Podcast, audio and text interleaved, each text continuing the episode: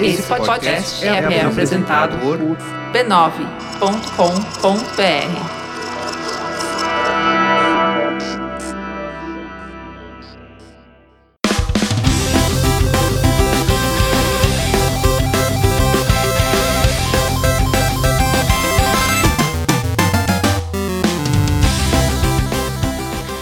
Ao vivo, Poco Pixel número 19, eu sou Adriano Brandão, do meu lado tá o Danilo Silvestre, tudo bom? Tudo bom, beleza? Joia! E do lado do Danilo Silvestre tá o nosso segundo convidado do Poco Pixel, o Denis Botana, também conhecido como o parça do Danilo no Bola Presa. Tudo bom? Tudo certo, valeu. Beleza. É nóis. Por que, que a gente trouxe o Denis hoje, Danilo? Qual que é o tema? O tema de hoje é esporte fino ou putaria? Qual que, você gosta mais de putaria ou de esporte fino, Denis? Eu gosto mais de putaria, mas eu acho que eu tô aqui pra falar de esporte. né? Opa!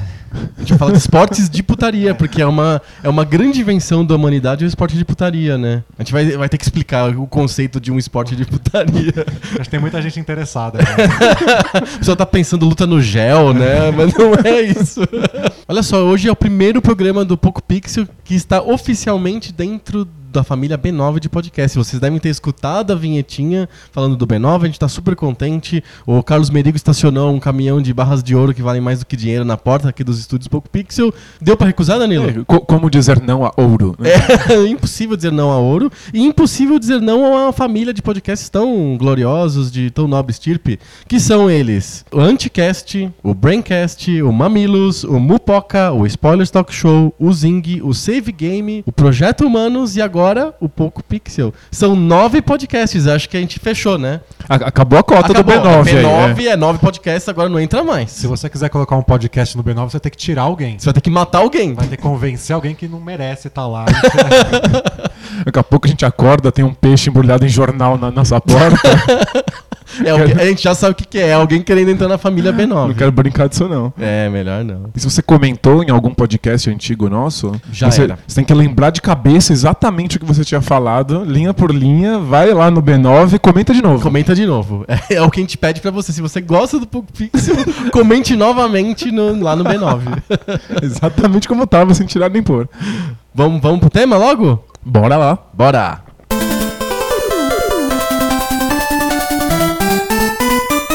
O que, que é o esporte de putaria, Danilo? É, e- infelizmente não envolve nudez, Nem gel? nem gel, mas pode envolver gel. Mas é, a gente chama de esporte putaria um esporte no modelo arcade. Basicamente, o- no, no arcade, os jogos não têm qualquer tipo de pretensão com a realidade ou com a simulação.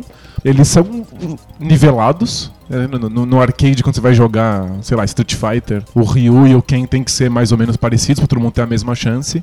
E aí, esse esporte putaria é esse esporte em que todo mundo é nivelado, não simula um cara ser melhor do que o outro, todo mundo tem chance, é tipo a alegria da galera. É jogo de festa, basicamente, né? Porque, e também é todo jogo de esporte que veio antes, talvez, de 98, 99.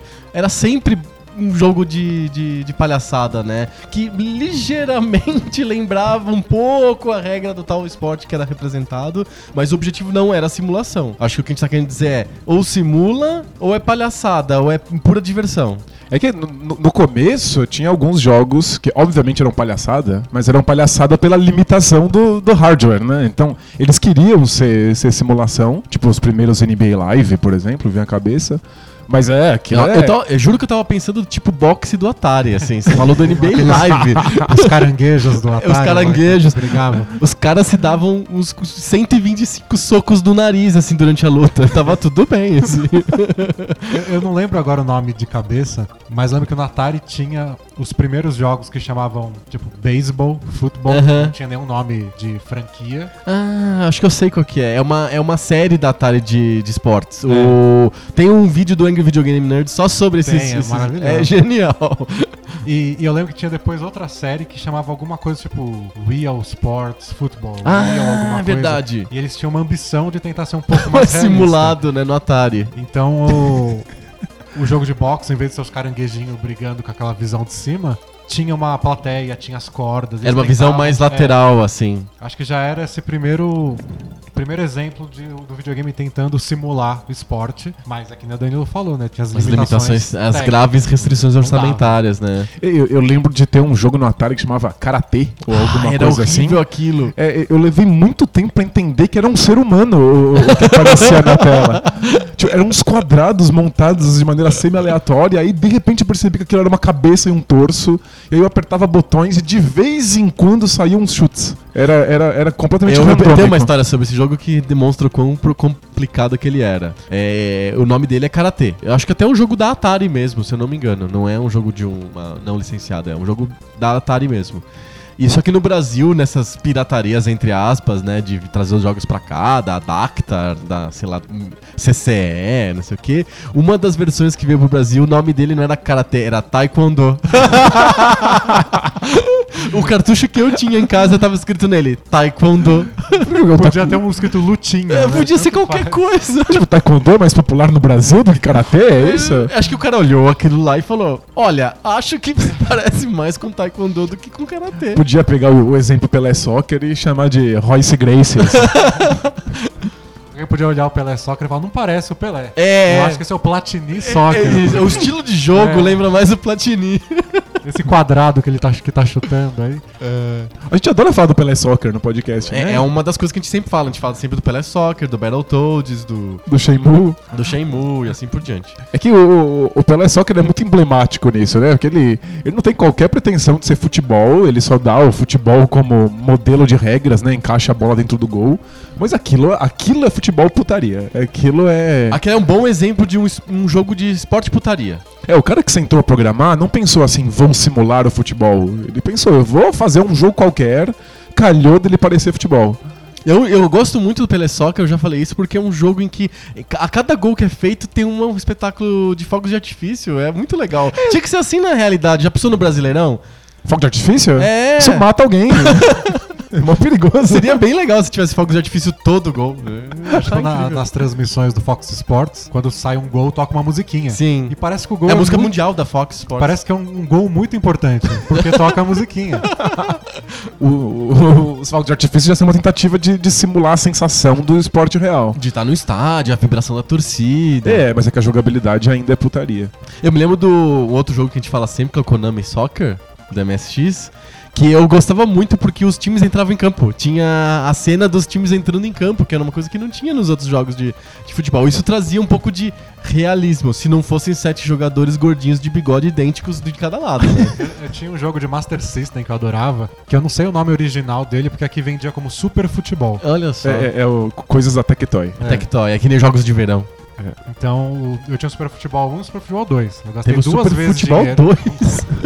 com, com um jogo de Master System ruim de futebol. E era tipo o Konami Soccer, eu me lembro. Era assim. uns bonequinhos cabeçudinhos que era difícil de controlar. Eles não dominavam a bola. Eles, eles- eles Você- jogavam futebol no gelo, né? Você encostava na bola e já dava um chutinho pra frente. Então você nunca te podia parar com a bola. Ah, ele não controlar. tinha domínio É, de bola não Tinha nenhum. domínio. É tipo pebolinha, assim. É, dava só um chutinho pra frente. É, é futebol de botão. Mas eu gostava que no final, quando acabava o jogo, não tinha campeonato. Era você escolhia duas seleções de oito, jogava, e quando acaba o jogo, a seleção que ganhou mostra um carinha levantando a taça. Aham. Mas era um desenho mesmo, então parecia real. e aí aparecia o- um bonequinho do adversário indo lá cumprimentar ele. Ah, olha só, é fair play. Tinha fair play, tinha a imagem do da taça do campo e tinha a imagem do, do fair play. Eu achava o máximo aquilo. Tipo, eu queria jogar pra chegar no final e assistir aquilo. É, o, o da Konami só tinha duas as cheerleaders, né? Quando você ganhava o jogo, a cheerleader tava felizinha. Quando, ela, per- quando a gente perdia o jogo, ela ficava deit- sentadinha, assim. sabe, Que aliás é uma coisa parada. super tradicional do nosso futebol, né? Do soccer. Cheerleader. É, cheerleader. É uma Cheerleader. coisa muito da nossa Ah, cultura o, o mesmo. né? Pará tentou fazer isso no Campeonato Paulista. Tinha as cheerleaders, Mascote. mascote. Eliminação por cartão amarelo, né? Tinha- Teve Isso. muita coisa. É, pra era- o Pará tinha uma imaginação infinita. Não assim. tinha aquela, depois da, da, da vigésima falta, toda falta era um tiro livre Tinha. direto, né? Tinha. Tinha. Parabéns aos envolvidos. é. Cara, na Bandeirantes, olha só o que a gente tá falando. Na Bandeirantes, no começo dos anos 90, passava o Campeonato Paulista de Aspirantes, que era um jogo que era preliminar antes do jogo principal, porque tinha esse jogo de aspirante, que era um- não é nem júnior nem titular, assim, é um cara que tá no meio do caminho, assim. E, o pessoal bitolado chegava mais cedo no estádio pra ver os aspirantes Sim. e depois o jogo. Teve uma época famosa do Corinthians que o Corinthians não ganhava nada, que o pessoal ia pra assistir o jogo do Aspirantes, que mandava super bem, e depois saía não assistir o jogo do time principal. É verdade essa história. Tem, tem que ser muito nerd de futebol pra isso. E no Aspirantes tinha mais regras malucas inventadas pelo Farado que no, no campeonato profissional. De dois juízes, um de cada lado, milhões, substituição Era- pra bater falta. Acaba virando uma Aspirantes graça. era arcade, né? Era uma- então, ok. o, as- o Campeonato Paulista de Aspirantes era um esporte putaria. era o modo arcade do, do, do- do Campeonato Paulista. Mas sempre os jogos no começo foram putaria ou teve uma, uma época que, mesmo com limitações técnicas, tentou-se buscar uma simulação mais precisa? Em geral, é que é que os, os jogos eles têm, eles têm duas camadas, né? Tipo, a primeira é a camada da jogabilidade, a segunda é a, é a camada do, do conteúdo, do contexto. Então, a princípio, a jogabilidade é completamente arcade putaria. Tipo, ela não simula absolutamente nada do mundo real, porque não tem essa possibilidade. E aí eles começam a tentar dar pinceladas de mundo real na ambientação, né? Fogos de artifício, um uniforme. no campo. É, levantando a taça, apertando a mão no fair play. Então é, é pra você. Daria pra se divertir sem essa- esse tipo de coisa, né? Os, Total. jo- os jogos em si, a jogabilidade deles, não tinha nada de realista, eram divertidos. Mas é que. Acho que os, os programadores começam a perceber, os desenvolvedores começam a perceber que a gente tem aquela vontade de se sentir jogando um esporte de verdade, né? Aquela magia do, do, do estádio, do pessoal gritando. E aí eles começam a colocar isso pra, que- pra ser um incentivo a mais além Mas da não chega a ser jogabilidade. simulação, é só pitadas de lembrança da realidade, vai. É só isso, é, eu- mas aí é, d- che- chega um momento em que a jogabilidade começa a tentar a tentar simular a realidade. Eu penso já no, em 94 com Ou com- FIFA. O FIFA 94 já é uma clara tentativa. É uma tentativa bem. é ruim, é ruim. bem- é. pouco bem sucedida, assim, né? Mas já é, uma- já é uma tentativa de fazer um futebol que pareça ao máximo possível um futebol de verdade. É, a EA tinha uma característica de fazer jogos que eram mais baseados em simulação, né? Eles tinham acordos com as ligas, né? A NBA, a NHL, a NFL, pra pegar os nomes dos jogadores, os times, pegar a estatística dos jogadores e tentar aplicar essas estatísticas dentro do gameplay. Quando eles fizeram o FIFA, foi por insistência do pessoal da, da, da Europa, né? Porque a EA é uma empresa americana, não tava nem aí pra futebol. E aí o pessoal da Europa ficou falando, ó, vamos fazer jogo de futebol. Aqui na Europa o Sensible Soccer, que é uma porcaria, super sucesso. Vamos, vamos fazer um jogo de futebol também. E aí eles foram na FIFA e fizeram um acordo com a FIFA, ó. Assinamos com a FIFA, temos a licença. Depois eles descobriram que a única coisa que eles tinham comprado era o nome FIFA. Eles não tinham comprado licença de porra nenhuma, assim. Aí os jogadores do Brasil tinha que ser o Jean Cotiano e o Rico Salamar. E o Tito Mancuso. Tito Mancuso. Então, é... Você lembra os, do- os da Itália, não lembra? Eu só jogava com a Itália. Não sei porquê. Não tem nenhuma relação com a Itália na minha vida.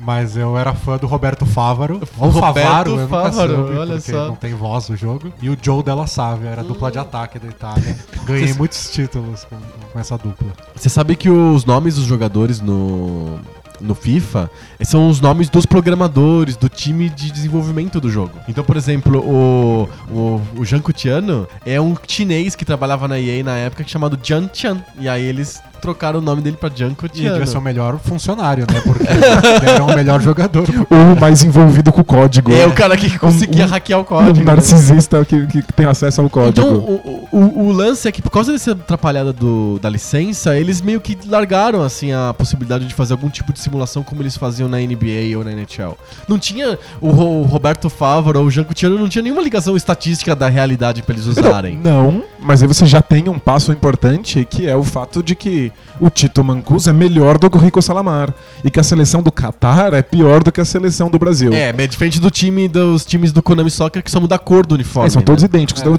Isso já é um passo importante rumo à simulação. Em que, se você jogar com o Qatar, a seleção vai ser pior e você não vai conseguir, mesmo que você jogue muito bem, você não vai conseguir vencer o Brasil. Uhum. Esse é um, é- é um passo importante. E, aliás, é um dos motivos pelo qual muita gente não gosta de jogos de simulação. Porque a sua habilidade pessoal não, não é tão relevante quanto Ah. O jogo é- tem uma mão pesada demais, é É, isso. eu Isso. lembro de um jogo de rugby, acho que era pro PlayStation 2, que era muito realista essa questão do, da diferença das equipes e ficava quase impossível de jogar. Porque a não ser que você pega Nova Zelândia, África do Sul ou Inglaterra, Você perde. tipo, tanto faz que o jogo ofereça uma lista enorme de países e seleções pra você jogar. O- a elite do rugby é muito pequena. Sim. Então tirava um pouco da graça do jogo ser real. Você tipo, podia- não podia jogar com tanto time. Imagina jogar o Campeonato Espanhol com o Sevilha, sei lá. É, tá É, então. fudido. Você Sofre- vai perder. Você é. sofre. você se diverte. Eu, eu joguei também esse jogo de rugby no, no- no PlayStation 2, eu não tinha contato nenhum. Acho que foi meu primeiro contato com rugby na vida, foi o jogo de videogame. Esse é, um, esse é um bom assunto pra gente lembrar depois de contatos que a gente teve com esportes que a gente só teve pelo videogame. É, né? E aí eu, eu- eu pegava a seleção do Japão, porque eu achava muito engraçado que tivessem japoneses jogando rugby. Eu, eu perdia todos os jogos, eu não conseguia fazer absolutamente nada. A minha única reclamação, tipo, eu, eu sabia que a seleção devia ser ruim, não conseguia fazer nada, mas eu, eu conseguia cobrar lateral com perfeição. Pra mim, as- os laterais eram muito fáceis. E aí, tipo, Você tem depois que eu- fazer aquelas formações, um cara em cima do outro. Tem, você né? tem que fazer isso. E aí pra mim era, tipo, super tranquilo. E aí depois eu fui pesquisar na internet, todo mundo reclamava quão difícil era cobrar lateral. eu falei, nossa, eu devo ser um gênio nisso. E aí depois, mais pra frente, pesquisando sobre a Copa do Mundo de Rugby, eu descobri que o Japão é uma seleção muito fraca fisicamente, mas eles são gênios técnicos. E aí a única coisa que eles sabem fazer muito bem é lateral. Eles tinham que ter um jogar no tipo All-Star Game de rugby só com campeonato de laterais, assim. Isso é muito interessante. Laterais acrobáticos, assim. Eu sei lá. assistiria isso, né? Mas- Mas é legal que o, n- não importava a minha habilidade, o jogo me mostrou exatamente como o Japão jogava pelo modo como ele simulava a coisa. Eu conseguia cobrar laterais, eu não conseguia fazer gols. É. Não chama gol, né? É, é gol? É, é como chama? Try. Try. Quais, quais esportes que vocês tiveram contato pri- primeiro pelo videogame? Até porque a gente Beisebol. mora no Brasil, que é um país meio monoesportivo, né? Eu tinha um joguinho de beisebol no, no Phantom, que era o meu É Nintendinho. o teu Nintendinho. Lá foi o primeiro contato com beisebol. Acho que futebol americano também. Não lembro exatamente o jogo, mas foi no Super Nintendo. É, o meu primeiro contato com o futebol americano foi num jogo de computador da... Acho que não era da EA, era de uma outra marca, acho que é a Accolade. Ah, era a Accolade. Eu joguei muito jogo da Colade. Accolade, De cara. corrida, de De computador. corrida tinha o Grand Prix, né? Que é um meio corrida mais pra simulação do que pra putaria o Grand Prix, o da Accolade. Mas eu joguei um muito que era, eu não me lembro o nome do jogo, de futebol americano, foi o meu- meu primeiro contato e eu aprendi as regras do futebol americano com esse jogo da Accolade pra computador, pra PC. Eu aprendi as regras do americano jogando NFL 2K no Dreamcast em 2000. Então, um dos jogos da Colade de Fórmula 1 que eu tinha no computador era sofrível, assim. No meu computador eu rodava só nas cores branca e rosa. Mas você podia escolher p- pilotar com a Ferrari, com a McLaren ou com a Williams. Sim, sim, mas eram outros Mostrava nomes, os né? Carrinhos, tudo. Eram uns nomes fajutos, né? Acho que era, mas dava pra reconhecer facinho quem, Sim. quem era quem. Ferrari, Não, é, acho que era era McLaren. era Mac Borland, eram uns nomes assim, é. Mas você reconhecia os carros, você reconhecia as pistas.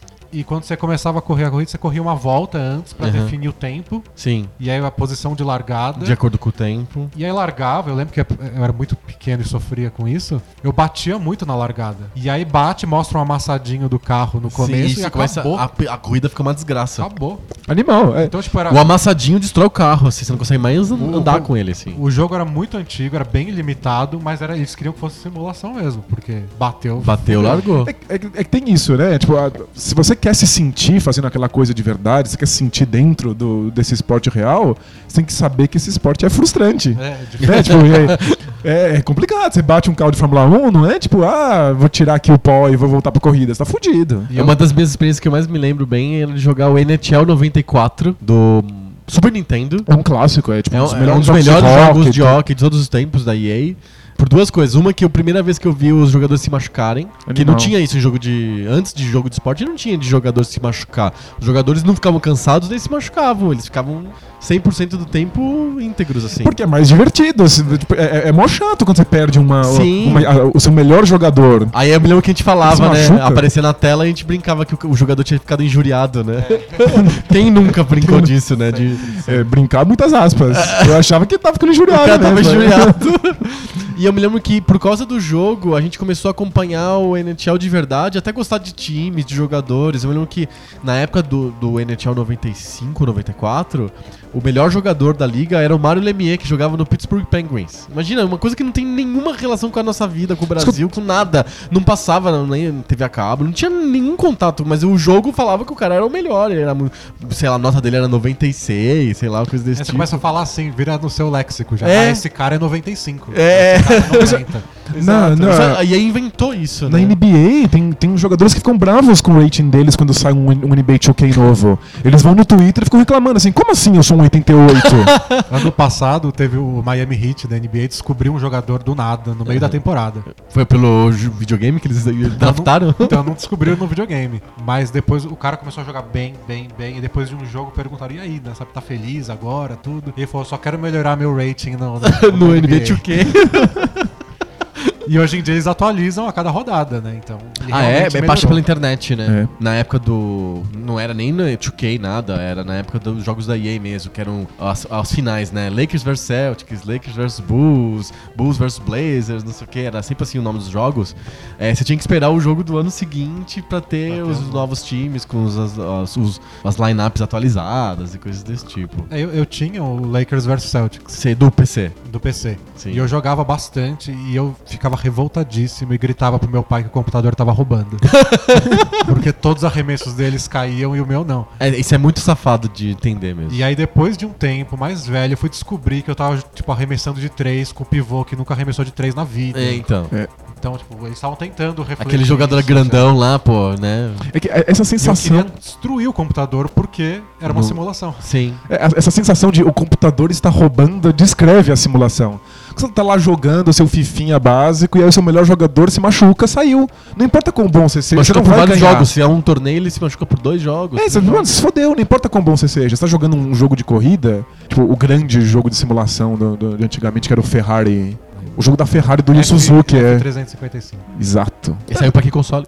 Ele é pra Dreamcast, mas ele foi um Dreamcast. grande sucesso dos arcades da, da SEGA. Inclusive, no, um, eles são três, três arcades diferentes pra você. Você senta na, na- na- dentro do, do cockpit do carro, e aí você, na sua frente tem a pista, e você pode olhar pra esquerda e pra direita, porque tem duas telas diferentes. Pra você ol- poder olhar pro lado enquanto você tá dirigindo Sim. pode furar seu pneu.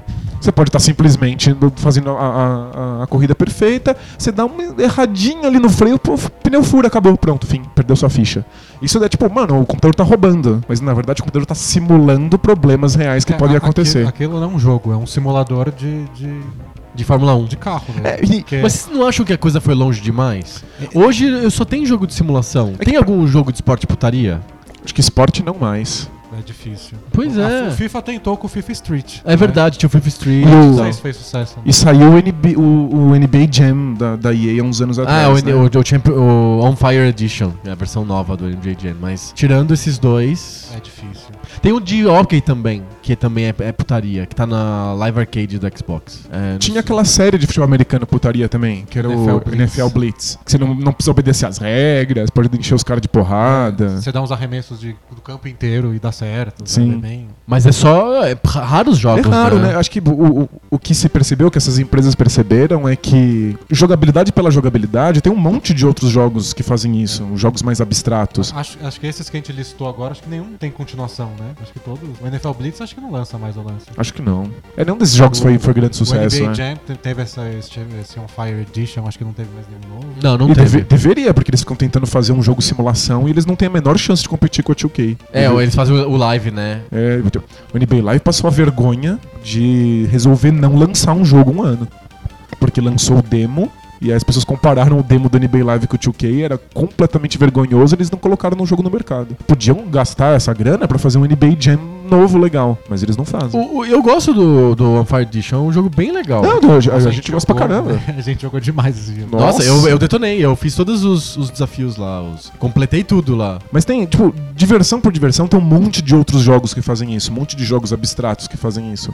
Acho que o que, o, o que essas empresas começaram a perceber é que quem joga jogo de esporte quer se sentir lá, quer ser o Cristiano Ronaldo, quer se sentir dentro da Ferrari. É que tem um nível que você não pode ultrapassar, que é tipo vir a simulação perfeita e aí é muito frustrante. É frustrante esse demais. Jogo, esse jogo da Ferrari que ele falou, que o Danilo falou, ele era tão simulação que você não tinha nem a opção de trocar a câmera do jogo. Era só dentro do carro, porque você tá dirigindo o carro. É, Você não tem câmera de Não tem cima pra câmera estar de dirigindo. trás, né? ficar rodando câmera. Não, é Aham. só aquilo, só câmbio manual. Tipo, Pô, você- você- Mas é eu, coisa eu que você vejo, por pensa- exemplo, uma Você não pode trocar tendência. de carro. O, ca- o jogo é É só uma Ferrari, Ferrari. F355, você dirige uma Ferrari F355. E acabou. É isso. Eu, eu, eu tenho muito orgulho de dizer que uma vez eu fiz uma curva nesse jogo. é tipo, mas é que. Você conseguiu o controle absoluto de quanto você tá parando de acelerar, começando a É, frear, mas foi- trocar de marcha. Foi uma vez, depois eu rodei e já era. Mas é que quem quer a sensação de dirigir uma Ferrari e não pode, esse é o jogo. Mas será que não ficou muito- tudo muito balizado pra isso? Eu vejo, por exemplo, Forza. O Forza não é simulação demais, até o ponto de ficar chato. É que j- jogos de corrida, eles te- sempre tentam eh, alcançar um equilíbrio. Se o jogo for simulação pura, ele vira esse jogo da Ferrari do Suzuki, você tá fudido, você eu não me consegue lembro fazer de, uma de curva. corrida, às vezes eu prefiro jogos de tipo de perseguição policial, eu acho mais divertido. Tipo GTA. É, ou, ou, ou Need for Speed, um das milhões de versões. Que aí é arcade puro. Arcade puro, é ma- eu acho mais divertido do que simplesmente saber como que reage o motor da Porsche, não sei das O que quantas. eu acho que pode ter acontecido é que nessa corrida pra alcançar a simulação perfeita, os jogos de corrida chegaram antes. Eu acho que deve ser mais fácil simular Carro carro. do que esporte. É, porque quando você tá simulando um jogo de futebol, você tem que simular a inteligência artificial de 22 jogadores. É foda, é e foda. a física é da bola e tudo mais, e a parte tática. A as gente regras sabe do o, jogo. o- quando lança FIFA novo, as cagadas que saem. Sim. É, É, né? difícil pra caralho. No- nos jogos de corrida você tem que simular o carro. Sim. O carro que tem que funcionar perfeitamente e acho que deve ser. É uma máquina, acho que é mais fácil de simular do que um ser humano. né? Primeira vez que eu dirigi um carro na vida, eu pensei, nossa, parece um videogame. né? tipo, eu tô com um controle na mão e ele responde o que eu faço. É, é, é uma máquina, né? Eu tô Então- manejando uma máquina. E tem todas as montadoras que, e equipes de Fórmula 1 que investem em simulador, deve ter. O poder da grana também. Então acho que o que acontece nos jogos de corrida pode ser isso. o- Eles chegaram antes. Esse é o ponto. Os, os, os jogos de simulação, eles não têm a intenção de divertir todo mundo, como os outros jogos mais abstratos. Os jogos de simulação são pra um nicho, são pra pessoas que querem se sentir ali dentro. Tipo Flight Simulator. O cara É. quer ficar 12 horas no voo de São Paulo pra Nova York, Se eu, fazendo absolutamente nada, olhando o piloto automático. se eu quero me divertir, eu jogo River Raid. Né? E River Raid funciona pra qualquer um, goste você de avião ou não, é um jogo Aham. divertido. Agora, se você quer se sentir no avião, a ideia é o Flight Simulator. Ela não, a intenção dela não é divertir todo mundo, mas só os aficionados. Eu não tenho fetiche nenhum por carro. Eu não consigo me divertir jogando esse Project Forza. Cars, Forza ou, ou Ferrari. Eu faço uma curva e falo, legal, eu fiz uma curva, puxa. E Vou embora pra casa, mas o resto, só, só falta querer cheirar o carro, né? Você pode ficar andando por dentro, né? você não precisa nem correr.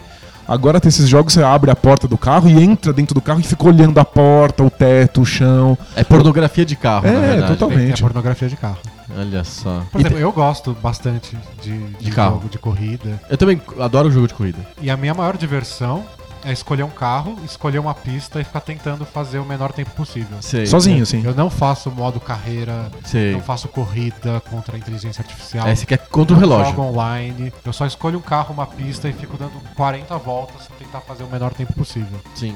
Então, do jeito que eu jogo, é legal que seja simulação, que seja difícil. Aham. E no jogo da Fórmula 1, que o pneu desgasta, é- eu acho legal. Mas é o que você disse, não tem opção. É, por exemplo, eu pe- pe- pega lá o PES ou o FIFA. Tem gente que fica semanas ajustando a tática do time, as- achando o posicionamento certinho daquele jogador. São os nerds de futebol. Que é. aí põe um pouquinho mais pra frente, aí você já não pode mais, tem que voltar um pouquinho, porque aí ah, ah, o cara fica pensando nas substituições que ele faz durante o jogo, porque no FIFA ou no PES, o cara fica cansado e imprestável mesmo, fica uma desgraça andando no campo. No PES mais ainda. é. No PES, então, tipo, 40, 50 minutos, 60 minutos de jogo, o cara já tá caindo no chão, assim. Você tem que fazer alguma substituição. É como se ele estivesse falando assim: Ei, o jogo é pra você tuba- trocar jogador, então troca! Que nem na vida real, cara. Você tem que trocar, caralho, né?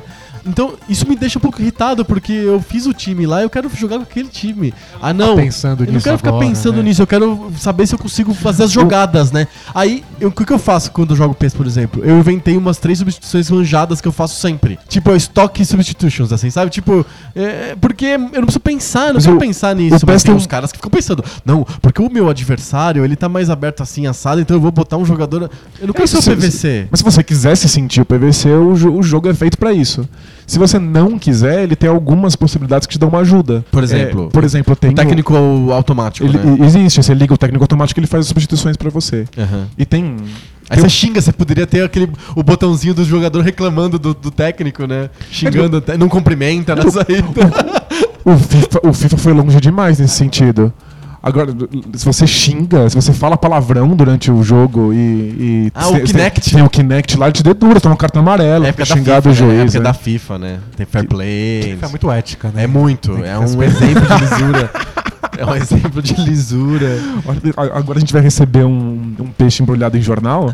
Eu não vou saber se é um, um podcast que entrar no B9 ou se é a FIFA. É. Mas o, o, o PES, desde o começo, ele sempre teve uns, um- uma variação de atributos dos jogadores, dependendo de como é que eles estão se sentindo naquele dia. Que é uma coisa bem simulação. Tipo, o jogador não joga bem sempre. Às vezes ele acorda. Tá se com a sentindo carinha mal. triste, né? Ele- é, ele- o, o PES sempre teve isso. Tipo, é uma coisa que vai pra além da habilidade do jogador. Ele te impõe uma regra ali que pra, pra simular as No adversidades PES do mundo parece real. que, dependendo do torneio, do campeonato, se você joga em casa e tá uma série de derrotas, você joga menos motivado, mais amedrontado. Tem umas histórias todas assim. É isso, é. Não importa se você joga bem ou não, importa você se sentir dentro de- desse jogo. Se você. É, é que o FIFA, especialmente, a história do FIFA é a história de encontrar o equilíbrio.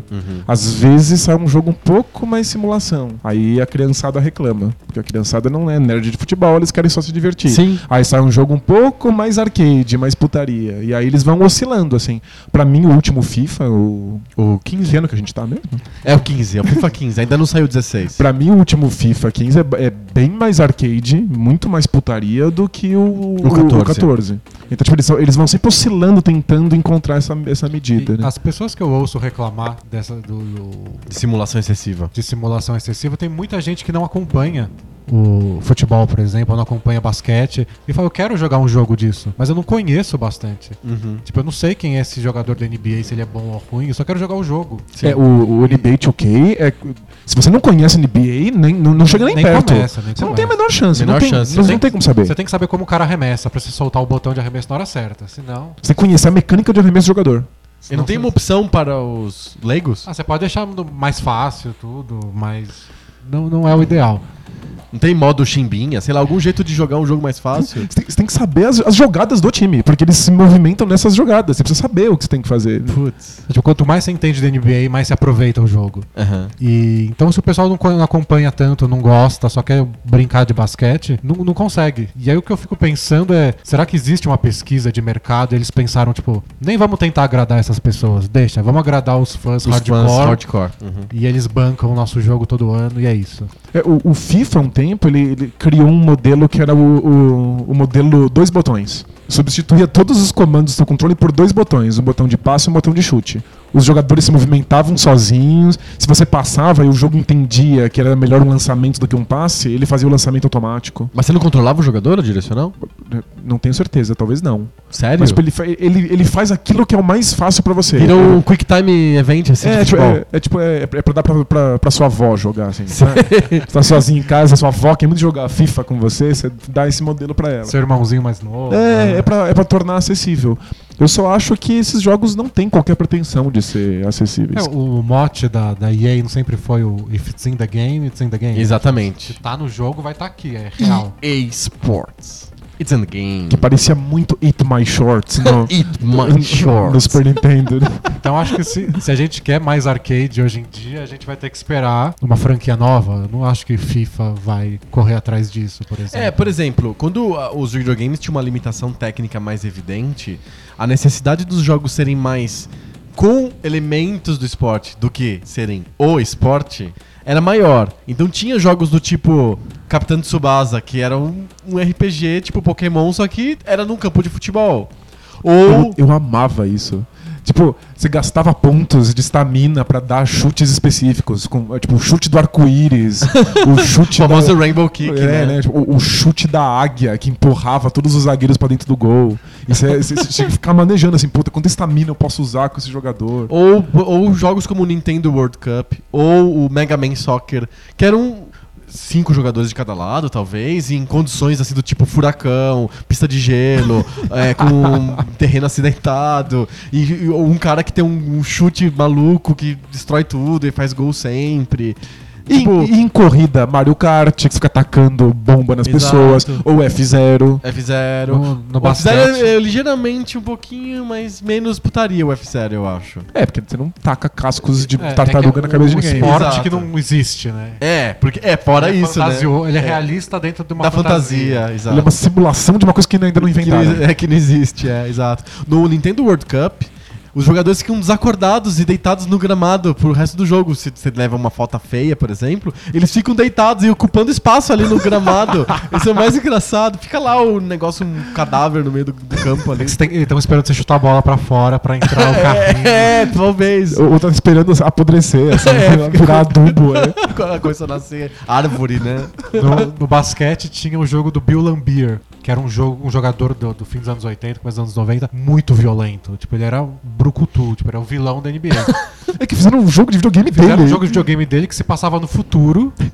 E tinha os caras com, com capacete, coisa prateada, que era o futuro, né? e você podia descer a porrada nos outros. Eles eram um basquete futurista e Tinha violento. o, o, o Arch Rivals, também foi um jogo de basquete de porrada, bem famoso. Sim, assim. é o precursor do, do NBA Jam. né? Ah, é? É. Hum. Também acho que era do Super Nintendo esse do Bill Lambier, não era? E era- Não ele, lembro. ele não, ele não jogava contra robôs, não era uma coisa assim? É, era isso mesmo, era com é robô. Era uma mistura de NBA com American Gladiator. É, você, assim. você batia no jogador, às vezes ele explodia. Né? É claro, porque tudo explode, né? Claro. Qualquer coisa explode nos E é videogames. verdade, eu não consigo imaginar um jogo desse sendo lançado hoje. Pois Não é. consigo. Eu, eu queria muito ter um tipo Mega Man Soccer novo, assim. Com os recursos que tem hoje no- nos videogames e tal. Só que isso- pura diversão. Eu tô cruzando a fronteira, Hum, cruza a fronteira. a fronteira dos anos 2000 do, do, do Poco Pixel, Ok. Pra É que já diz- cruzou faz tempo essa fronteira. pra dizer que eu tô absolutamente viciado em Rocket League. É, eu também. Meu Deus do céu, que jogo. Ok, Como que é isso? O Rocket League é um jogo novo, recém-lançado pra PC e pra PlayStation 4. Hum. é, que é uma liga de futebol de carros. A- É uma bola gigantesca, enorme, e aí são, em geral, né, o modelo padrão são três carros de cada lado, e eles têm que ma- marcar gols enquanto se batem. Ah, tem no e- Brasil isso. Os caras fazem no Brasil isso. Tem um livro chamado Futebol, The Brazilian Way of Life, de um cara inglês chamado Alex Bellos. Que ele veio pro Brasil, ele é um jornalista inglês. Que uma- outra coisa que ele ama muito é matemática, então ele tem um Twitter que fala só de matemática, mas ele escreveu um livro sobre futebol. Que doideira. Sim. E ele veio pro Brasil, morou alguns anos, e ele foi num lugar aqui em São Paulo que eles juntam vários carros, uma bola gigantesca, e eles fazem jogo de carball. É, espetacular. o Rocket League é isso, é- isso é Rocket É, foi League. bem, é, isso aí é na vida real, aí, ó, tá vendo? E é muitos, muitos anos antes. Então é né? simulação no arcade. É Ó, tá boa. vendo? Mas é que os, os carros explodem, eles têm foguetes, e começam a surgir estratégias ali dentro. Tipo, os jogadores vão, vão, vão assumindo posições e jogadas ensaiadas dentro de um esporte que não existe. A gente tá lá jogando simplesmente por- pela jogabilidade, né? Aham. Não, não tá simulando coisa nenhuma, embora tenha plateia assistindo e tal. E eu tô completamente viciado nisso. Então, tipo, a- ainda existe espaço.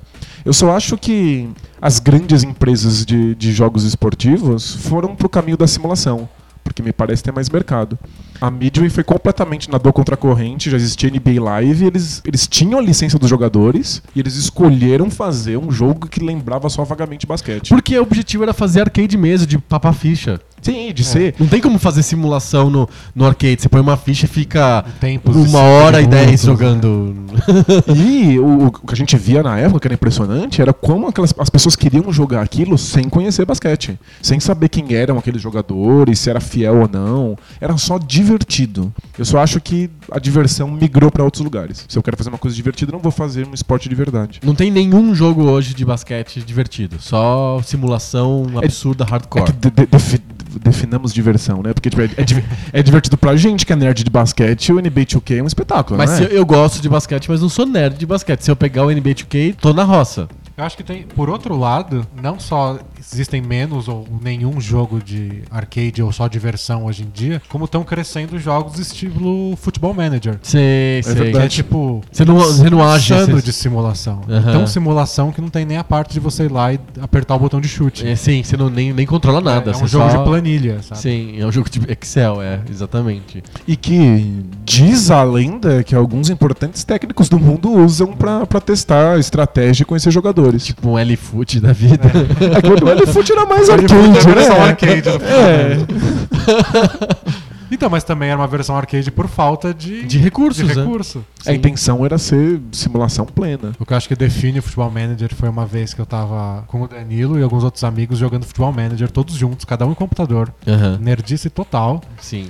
E Cada um aí- tem que ter um computador no colo, É. né? É foda. E aí cada um controlando seu time, vendendo jogador e não sei o quê. Aí chegou, não lembro quem foi, e chegou e falou, tá, quando o jogo começa? "Tá, É, não co- é que nem RPG, Tava não jogando começa. Há horas. E A não, gente mas não não vai tinha- começar a jogar? A gente não jogou uma partida, assim, né? É, Tipo, é- Só ficou comprando vendendo Quem, jogador. quem, quem jogou GURPS alguma vez na vida sabe, você nunca joga. é, né, não, não tem esse negócio de jogar, como assim? A primeira vez que alguém decide cavar um buraco, fodeu. É. Então, Você passa oito horas lendo as regras de cavar buraco e você não, não consegue mais jogar. É, porque aí, co- eu vou deixa eu cavar esse buraco aí, você pergunta, pera aí, calma, o seu, o seu jogador, ele é destro ou canhoto? aí pronto, deu. Qual é a densidade do terreno? Você prepara, o setup, né, é muito longo nesse tipo de jogo, né? Então Você fica- chegou, chegou num ponto que o jogo é tão simulação que não parece jogo. É, é, Então, sim. É esquisito. Mas você tá, tra- tá trabalhando, na verdade, né? É, sem, sem ganhar nada. É, eu tenho uns jogos... Exato, é, tá vendo? Não Voltando. quero, não quero. É o... Depois você fica falando mal de RPG japonês, né? Futebol Manager é isso. Mas é, é que o, o- o- Acho que o meu ponto. Eu, eu sou um fã de, de simulação para as coisas que eu Que você gosta. Eu gosto. Porque é, é- é uma sensação, é, é uma possibilidade única de eu me sentir naquilo. É, é um brincar de faz de conta mesmo. Brincar de faz de conta de que eu sou um, um astronauta com um foguete nas costas pode parecer legal, mas perde um pouco da graça depois que, que você fica mais velho. Mas eu- o fazer de conta de que eu sou um jogador de verdade da NBA mexe com, com frustrações mais profundas minhas. Né? Tipo, essa. Sentir que eu sou um, um técnico de futebol de verdade é uma coisa, é uma coisa plausível, assim. Me, me dá uma sensação muito mais. mais palpável. E... Tipo, Ir lá fora e jogar basquete ou jogar futebol não é a mesma coisa do que controlar o Messi com o controle, com a camisa do Barcelona, na final da Copa, na final Sei. da Champions League e fazer um gol. Aham. Tipo, não é por- eu não faço isso porque eu não, não compete com jogar lá fora futebol, é outra coisa. são experiências completamente distintas, né? Mas eu Não, poderia de faz tipo de fazer conta isso no mesmo. mundo de diversão pura. Sem me preocupar se aos 47 do, do primeiro tempo o Messi levou uma cotovelada e vai ter que ficar. Vai ter que sair do jogo, você não vai ter ele mais no segundo tempo e você vai ter que jogar com reserva lá. Exato. Olha que legal, você vai ter que jogar com, com reserva, como acontece no mundo real, né? Tipo, é, é um, é um faz de conta plausível. É um faz de conta que leva em consideração alguma coisa que acontece mesmo. Uhum. Acho que essa é a graça. Mas você tem que estar buscando esse faz de conta, tem que fazer sentido pra você. O- o- nos FIFAs novos, tem uma, uma espécie de. Eles têm. A EA tenta fazer algum jeito pra a pessoa continuar jogando. Porque esses jogos de, de esporte são sempre difíceis da pessoa é, continuar jogando por muito tempo, é, eu imagino. Eu acho que alguns meses, ou dois, três meses, a pessoa joga bastante, depois ela meio que. aquilo vai cansando, ela fica, domina muito bem aquela, aquela, aquela técnica e ela vai largando aos poucos, né? Já ganhou os títulos lá, Champions League, sei lá, Copa do Mundo. A pessoa vai desistindo, né? Então eles inventam uns, uns modelos que, assim, tipo. p- Parece aqueles jogos que você tem que acumular cartinhas, assim. Então você, você tem que draftar cartinhas pra Sim. ver se você consegue montar um time bom. Aí a nacionalidade do jogador faz com que ele fique mais entrosado. E aí você tem que ter um técnico que também consiga lidar com aquele esquema. Aí você joga contra os caras, vai ganhando pontos. não sei o quê. Aquilo é, é muito fantasioso, na verdade, né? Não tem nada de simulação naquilo, né? É, aquilo é, é, é um metajogo. É um assim. metajogo, assim, é, não sei nem como classificar isso, não é nem esporte fino, nem putaria, é um, uma meleca, assim, um... É porque você monta seu time nesse esquema fantasia e aí você coloca pra jogar e é aquele jogo simulação. É, e fica no meio termo, né? É uma mistura, uma, uma mistura das duas Você coisas. pega a cartinha do, do Pelé, do, do Cruyff, coloca do lado do Neymar e você joga um jogo realista. Sim, exato. Eu fico muito incomodado com esse meio termo. Que, aliás, eu acho que é a minha maior bronca, bronca com Metal Gear Solid, o primeirão do, do, do PlayStation 1. É, tipo, é um jogo que parece uma grande simulação de espionagem, com gráficos realistas pra época. é- época. pra época. E você tem que ir se se esgueirando, ninguém pode ver você passar, as câmeras, o equipamento. A ideia de ter um jogo stealth, não é aquele Stealth. jogo brucutu, né? É tipo, nossa, é uma, é uma simulação e o, e o- e o cenário é realista no, no- no meio da, da Guerra Fria. Aí de repente alguém te vê, faz. "Puriri", E aí surge um ponto de exclamação em cima da cabeça e os itens começam a flutuar em, em- em 3D na sua frente. Isso fa- do- me, me dá um tilt na cabeça que eu não, eu não consigo, não consigo passar. É um jogo que se propõe a ser uma, uma, uma simulação e aí, de repente, é tudo putaria. É, Eu, eu fico muito confuso. Ou é uma coisa, Ou é outra. ou é outra, né? Não dá pra ser as duas, né? E voltando ao que você falou, Adriano, antes do, do jogo de esporte que você joga alguns meses e para. Eu sempre tive muitos jogos de esporte em todos os videogames que eu tive e- Uhum. e, minha mãe tem um pouco de culpa nisso. Ah, é? P- Pelo jeito que ela enxergava videogame quando eu era pequena. Ah. Ela achava, tipo, ah, por que você não tá jogando mais aquele seu jogo lá do Mario? Ela falou, ah, acabou. Já ganhei. Eu fico, fechei. Ah, mas co- como assim acabou? Eu comprei o jogo, você jogou, não não joga mais? Ah, acabei, ué, acabou. Cumpri meu objetivo. E ela ficava, ela achava, como assim acabou o jogo? Não, fa- não entrava na cabeça Eu dela. que comprei, o eu jogo gastei o acabou. dinheiro. Custou É. caro e acabou, né? É. E enquanto isso, eu tinha meu Fifinha lá, o Super Futebol, e jogava todo dia. Não acabava nunca. Acabava um jogo, começava outro. Acabava Uhum. Sim, um jogo, não começava tinha fim, outro. né? Não tinha fim. Ela achava que eu aproveitava melhor os jogos de esporte, porque eles não tinham Ah, fim. É. Essa ideia de mãe de aproveitar as coisas, comprar roupa um pouco maior. pra quando você crescer, você vai continuar usando. Então ela sempre apoiou que eu, que eu tivesse jogos de esporte. O teu International Superstar Soccer foi tipo uma roupa mais larga. é, nossa, assim. É. é. Super Star Soccer eu joguei até cair meus dedos. E era uma putaria desenfreada, né? Eu acho que a- aí o International Superstar Soccer, ele entra numa categoria de jogos de futebol de, mu- que não são arcade, são muito arcade, né? Que é aquela coisa gritada japonesa, com muita excitação o tempo inteiro. É, não é- velocidade, né? É, lembra Não, daqueles jogos de arcade mesmo, de Hum. da SNK, de futebol? Gol, não sei o que, você punha lá, você tinha 30 segundos pra jogar, aí eu começava a dar aquele contador de tempo, você tinha que fazer o gol desesperadamente pra poder jogar o resto da partida. Não é que você ganhou a partida, você tem que fazer o gol até o, o check- Era checkpoint. pior que mata-mata, checkpoint. né? É, era muito pior que mata-mata. Lembra do mata-mata. Virtua Striker? Que era, tipo, a- a coisa mais poderosa dos jogadores era o carrinho? Sim. É. Tipo, a- a- e- ainda tinha algo, assim, uma pincelada de simulação que os jogadores pareciam jogadores da vida real. Mas eles não tinham nome nenhum, ninguém te chamava nada. E era tipo chutão pra frente e carrinho, sem parar. Sim. É, esses jogos de de arcade, de futebol, pra mim são uma- um modelo, assim, de como que é um jogo de putaria, assim. Porque é muita gritaria, aqueles cores berrantes japoneses malucos, histéricos, assim. E você sempre... Aí você falou do jogo da, do rugby, que o time do Japão era ruim. Nessa época de esporte putaria, o ti- os melhores times eram sempre do Japão, porque era de onde, fa- onde fabricava o negócio, né? O capitão de Tsubasa é sempre a seleção japonesa que ganha a Copa do Mundo. né? Exatamente. Super realista. Bem realista. com o chute do arco-íris ou da, da- do tigre.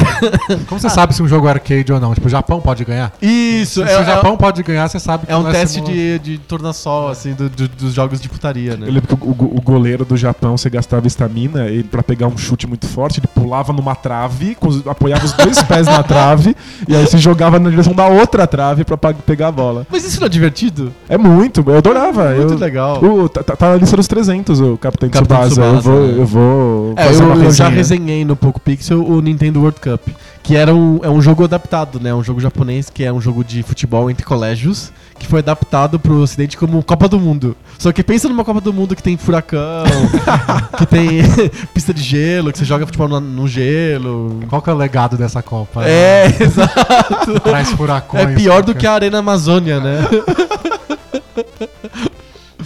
Pessoas mortas no gramado. É, acho que me- melhor não, assim. Mas, tipo, era divertido, era divertido. muito divertido. É, mas Pac-Man também. Eu acho que, tipo, os out- outros jogos assumiram a tocha da, da, da diversão arcade randômica. Antes da gente encerrar, é, o que vocês acham? Por que, que a gente gosta de esporte e simulação? Porque ficou claro pra mim que por que que a gente gosta de esporte putaria, esporte arcade. É Porque É puramente divertido. Podia ser o Pac-Man, podia ser o Rally X ou qualquer, qualquer Só outra isso. coisa. A gente gosta das regras e fica E lá. aprende as regras e pronto. É um jogo de corrida putaria, só tipo, vamos ver quem chega primeiro e dane. É diversão rápida, né?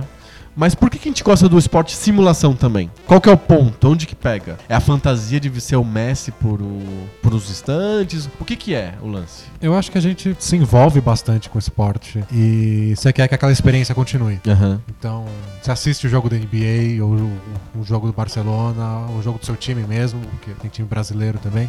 E você se empolga com aquilo. Tipo, você quer fazer alguma coisa além. Você quer Aham. continuar consumindo aquele esporte. Você não pode jogar num estádio daquele. É impossível. É, só jogar futebol com os amigos não é a mesma coisa. E c- Quando ele é de criança, a gente joga futebol com os amigos e diz que você é o Romário, que você é o o Bebeto, Sim, né? é, tem essa coisa de faz de conta é muito Que faz de importante. conta muito forte na brincadeira de criança. Quando né? eu, quando eu tinha os jogos antigos, eu fazia faz de conta na minha cabeça. Tipo, Sim, eu também. o- os jogadores, do o Roberto Favaro, o Joe Della Savia, do, do time da Itália no FIFA, na minha cabeça, um era o veterano do time, o outro era o- Criou uma mito- mitologia é, Eu toda. criei, eu criei. E agora a gente tem tudo isso da mitologia de Pronta, verdade. aham. Pronta. E a gente quer se envolver com aquilo. Sim. Então, o que esses jogos até de futebol, FIFA faz bastante, NBA, é tipo jogar os jogos do dia. Atualiza na internet e você fala, hoje tem Lakers e Celtics, você Vou, joga. vou jogar. É. E aí você vê o que acontece. E eu fazia lá. isso quando eu, quando eu era menor, quando eu tinha o Konami Soccer e tinha um jogo importante, sei lá, final do Campeonato Paulista, coisa desse tipo. Quando, isso foi quando eu era criança, que era importante. Era Era importante? Paulista. É. É. Qualquer coisa é importante pra essa criança, né? É, mas Olha, vai ter eclipse, Ah, cara, nos caralho. É. anos 80 no meio dos anos 80, até que o Campeonato Paulista era É, importante. não, pra muita gente era mais importante que o brasileiro. É, naquela época sim. E aí eu me lembro que eu fazia o jogo no Konami Soccer. Não tinha nada a ver, era um time de branco contra um time de preto, sei lá, e tipo, mas pra, na minha cabeça era a final do campeonato, assim. É, faz de conta é essencial. Sim.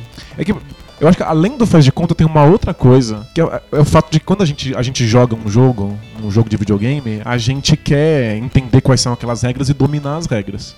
Quando você tá jogando uma simulação, você coloca uma nova camada de regras aí. Além das regras do jogo de videogame, ainda você precisa dominar as regras de uma coisa que vai pra fora do jogo. A regra do mundo real, assim. É, então tipo, quando eu vou jogar o, o- o Ferrari doidão do Yu Suzuki, eu tenho que dominar as regras do jogo, tipo, quais coisas eu preciso apertar e como é que eu tenho que mexer esse volante. E eu também tenho que dominar uma outra habilidade pra fora do jogo, que é saber pilotar carros de verdade. E, tipo, isso acrescenta um grau de complexidade que pra algumas pessoas é interessante. Pra quem quer experiências super desafiadoras e quem quer colocar dentro do jogo habilidades que ela tem no mundo real, gosta desse tipo de coisa. E acho que o esporte tem muito daquele, tipo, o que você faria lá. Aham. Se você critica, você fala mal, o cara chutou pra fora, o cara fez a substituição que tirou o melhor jogador do time. Você sempre tem aquela coisa, se eu tivesse lá, eu faria isso. E o jogo fala, então faz, tenta aí, Interessante. vê que você consegue. É, a ge- a gente pode. A gente f- conversa muito sobre tática e, e estratégia na- dentro da NBA. A gente pode colocar isso à prova dentro, dentro É. do jogo. E eu posso, além de ter que dominar, são 80 botões pra jogar NBA 2K, né? Precisa ter 40 mãos, cada uma com 20 dedos. Mas além de dominar essas regras do jogo, aí você ainda precisa dominar as regras da NBA de verdade, conhecer as táticas, con- con- conhecer os, as melhores maneiras de fazer uma cesta.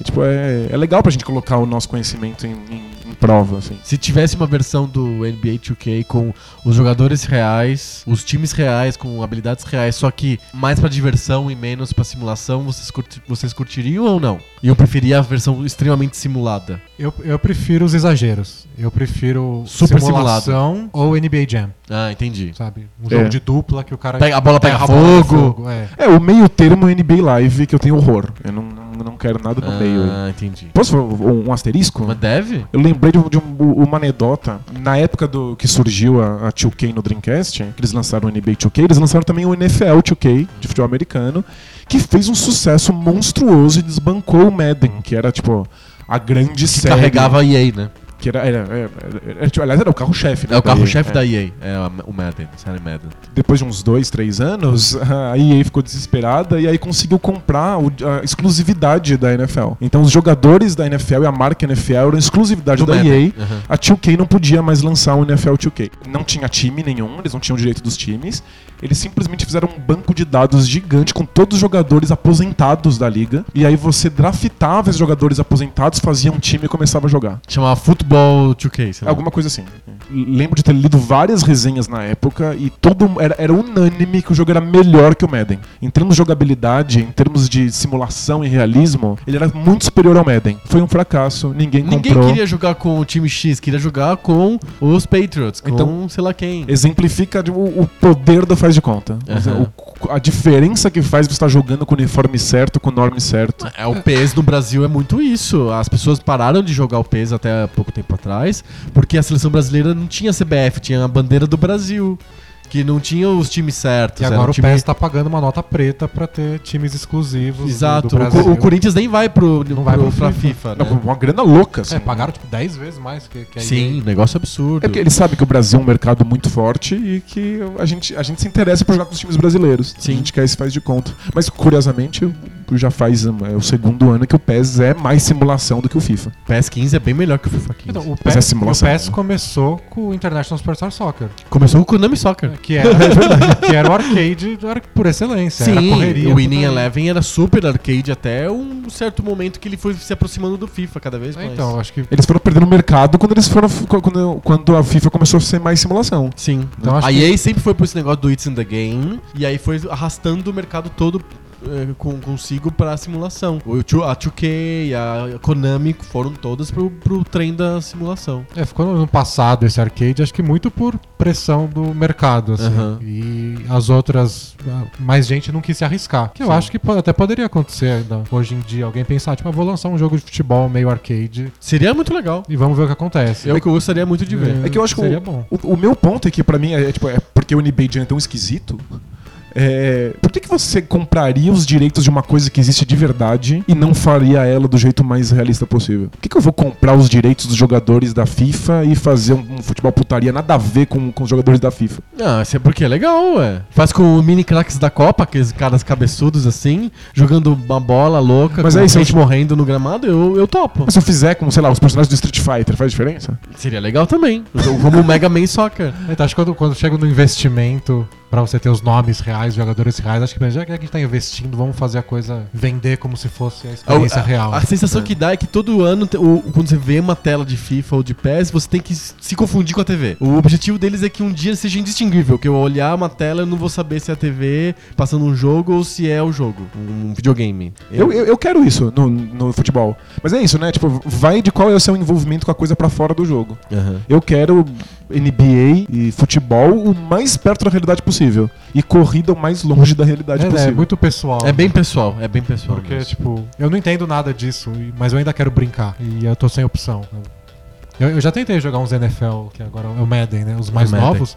Eu não sei o que fazer. Eu não, não entendo Não, as jogadas é muito ensaiadas, difícil. é eu não muito entendo difícil. as jogadas, eu erro tudo, meus passos são interceptados toda hora, eu não sei o que eu fiz errado. é, é muito difícil. Mas nos Estados Unidos eles ficam loucos por isso, porque todo mundo manja, todo mundo joga futebol americano na escola, todo mundo entende qual é a tática envolvida. Joga na praça, É Isso, então e eles querem E eu isso. adorava o NFL Blitz, porque eu podia sair correndo, que era putaria É. total, assim. pulava em cima dos outros, os jogadores estavam cambalhota, era mó legal. Tipo, na corrida, eu não sei trocar uma marcha. Eu f- torço todos os dias pra que a Nintendo lance um novo F0. Tem um, tem um esporte, só pra gente encerrar, tem um esporte que ele não tem distinção entre a putaria e a simulação, que é o hockey no gelo. O hockey, ele é um esporte putaria mesmo, assim, então a simulação e a putaria não tem di- diferença, assim, você não consegue ver a diferença.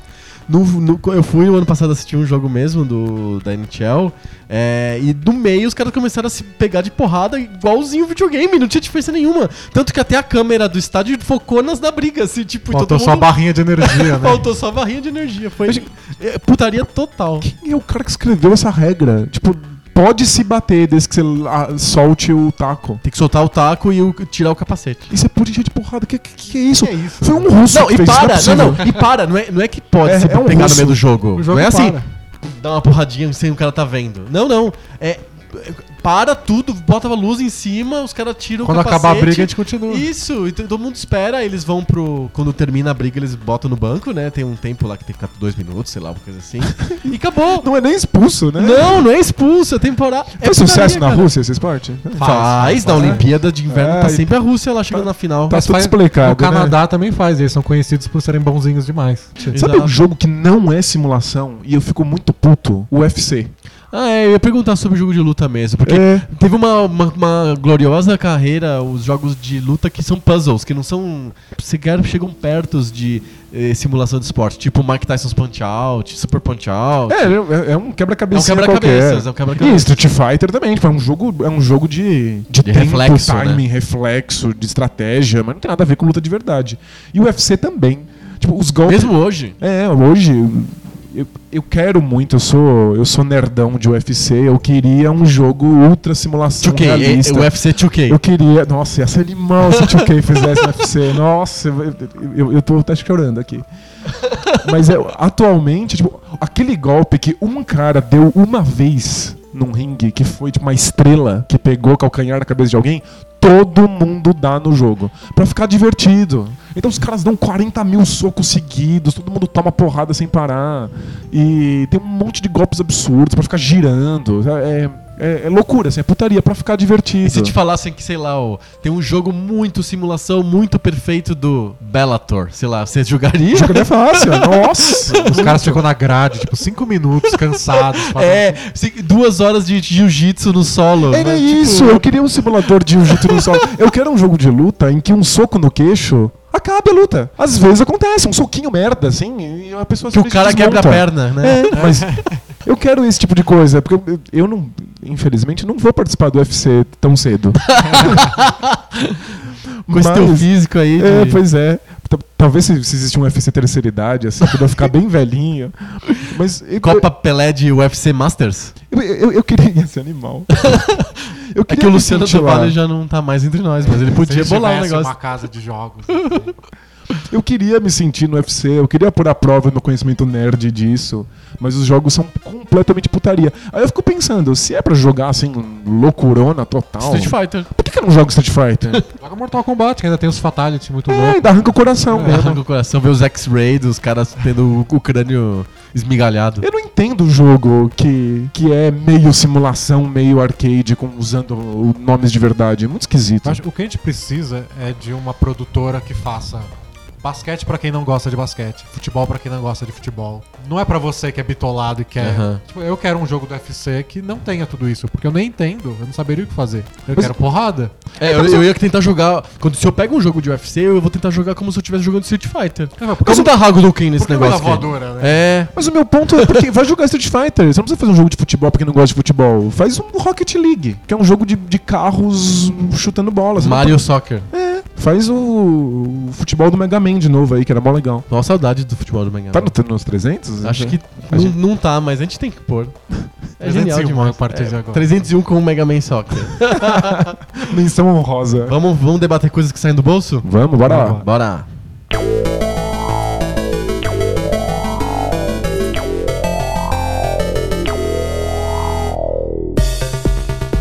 Debate de bolso é a nossa sessão que a gente debate coisas aleatórias. O Denis conhece. Conheço é muito Vai bem. entrar numa fria agora. A gente vem falando sobre fu- esportes de putaria. Agora a gente vai falar um pouquinho de política de putaria.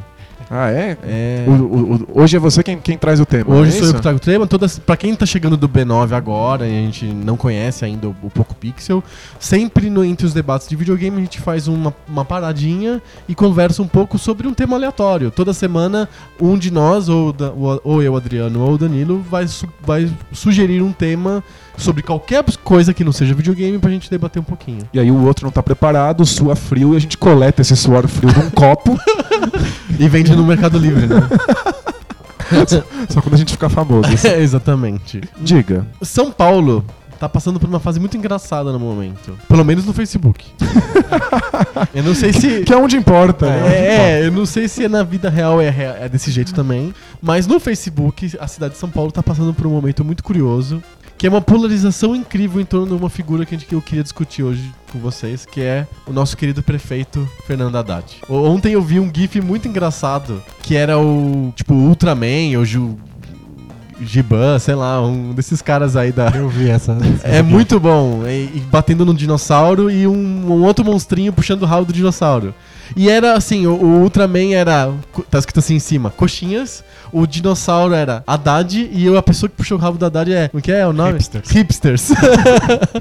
tá tendo uma polarização enorme entre pessoas que amam o prefeito e defendem ele e pessoas que odeiam o prefeito e tudo que ele faz é profundamente errado. E aí isso se reflete em tudo. Pode ser ciclovia, pode ser a redução de velocidade da marginal, pode ser programa da Cracolândia, pode ser qualquer coisa, existe uma polarização incrível em torno do cara. Na minha opinião, e eu queria saber o que vocês pensam, não tem a ver com a polarização da política nacional. Essa coisa mistura, tem uma certa intersecção entre a polarização que tem de PSDB e PT, e, e governo e não governo, e Dilma e Lula, etc., e Lava Jato. Essas coisas também interferem um pouco na percepção que as pessoas têm do Haddad, mas eu sinto que é diferente, que mesmo pessoas que não defendem o governo federal, até porque tá bem difícil disso acontecer, tá bem foda de defender o governo federal, mesmo pessoas que estão bem distantes dessa, dessa história de polarização no- na esfera federal, defendem o Haddad ou não gostam do Haddad, independente do que esteja acontecendo lá fora. Ele é um cara que conseguiu polarizar a cidade em si, assim, por ele, só É, por ele. Tem pessoas que odeiam o Haddad só por ser do PT, mas também tem gente que defende o Haddad apesar dele ser do PT. Isso. Entre- A polarização do Haddad tá pra além do, do, do- Eu do queria, partido. eu queria né? discutir um pouco ele, assim, o que ele faz, se, se vocês curtem o que ele faz ou não, e por que, que existe essa polarização tão grande. E por que, que São Paulo gosta de prefeito da comunidade sírio-libanesa? Não, não, esse tema não. Mas essa questão do PT é interessante porque volta e meia São Paulo elege. Então, exi- é, justamente o que você disse, existe o ódio ao PT em São Paulo, no estado principalmente, mas na cidade volta e meia aparece, eles elegem o PT. É porque a periferia é muito grande e ela vota fortemente nos candidatos do PT. A Marta tem uma votação sempre muito foda no- na periferia. O próprio Suplicy também tem uma votação grande na periferia. Mas eles, de alguma maneira, eles se desgastaram bastante nos últimos anos, tanto que o Suplicy não conseguiu se reeleger. Sem dúvida. Depois de X eleições aí, nem sei quantas. Todas, né? É, ele era eleito sempre senador e Todas ele as não. eleições. To- desde todas as eleições. Desde todas, ele é senador. E, e ele, não, não- mesmo com um apoio muito grande da, da periferia, ele não conseguiu se, se eleger, né? É, é engraçado que o, o Haddad se comporta como alguém que não tem expectativa de, de, de reeleição. Você sabe como que chama isso em inglês? Eu descobri esse termo faz duas semanas. Existe um termo pra isso em inglês? Existe, chama lame duck.